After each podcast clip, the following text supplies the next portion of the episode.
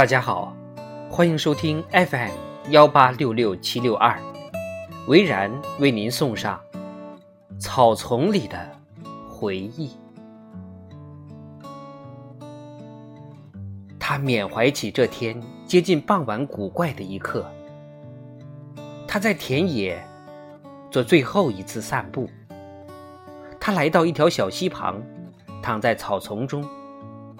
他久久的躺在那里，觉得自己感到溪流淌过他的身体，带走所有的痛苦和污秽。他的自我，奇异的难以忘怀的时刻。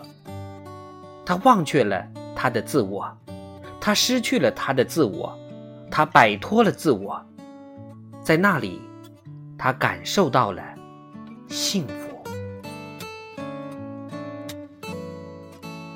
这段回忆在他身上产生一种模糊的、转瞬即逝的，然而非常重要的想法，以致阿涅斯想用语言来抓住它。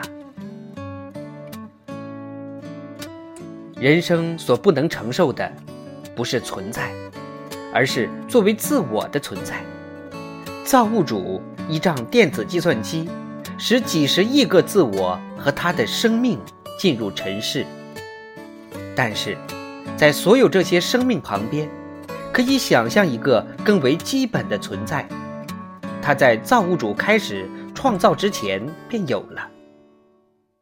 造物主对这个存在，过去不曾施加过，如今也不施加任何影响。阿涅斯躺在草丛中，小溪单调的潺潺声。穿过他的身体，带走他的自我和自我的污秽。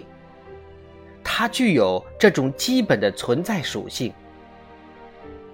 这存在弥漫在时间流逝的声音里，弥漫在蔚蓝的天空中。他知道，从此以后再也没有更美的东西了。